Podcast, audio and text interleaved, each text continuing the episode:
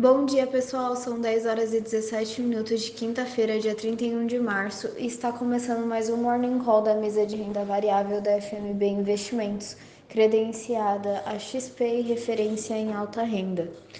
O índice Bovespa encerrou a quarta-feira em alta de 0,20% a 120.259 pontos, com Vale Petrobras liderando os ganhos em pontos. No Brasil, segundo o IBGE, a taxa de desemprego no país está em 11,2% e atinge 12 milhões de pessoas. O noticiário político desta manhã é agitado com a informação da Folha de São Paulo e de O Globo de que o governador de São Paulo, João Dória, em situação difícil nas pesquisas de intenção de voto, cogita desistir da candidatura à presidência e permanecer no cargo. O futuro do Ibov opera em queda de 0,17% agora pela manhã. Nos Estados Unidos, as bolsas interromperam uma série de quatro altas consecutivas, fechando em queda ontem, em um movimento de realização de ganhos e aversão ao risco por parte dos investidores.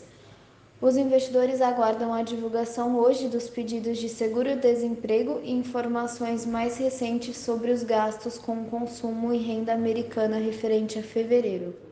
O futuro do S&P opera em alta de 0,07% agora pela manhã.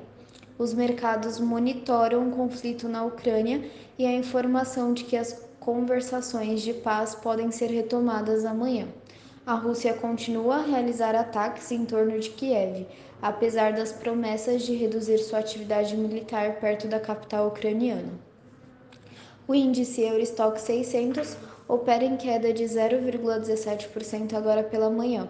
A Alemanha, maior economia da Europa, se prepara para ficar sem gás natural em breve, após a exigência da Rússia de receber o pagamento pelo gás em rublos. O primeiro-ministro da Alemanha disse que as nações que fizeram as sanções pesadas contra a Rússia deveriam pagar em rublos pelo gás. Na Ásia, novos sinais de enfraquecimento da economia na China, as voltas com os surtos de Covid-19 puxaram as quedas nas bolsas. O índice oficial dos gerentes de compras do setor industrial, o PMI, caiu, caiu 50,2 pontos em fevereiro. Com isso, Xangai caiu 0,44%, Hong Kong perdeu 1,06% e Tóquio recuou 0,73%. O dólar futuro opera em queda de 0,52%, cotado a R$ 4,76.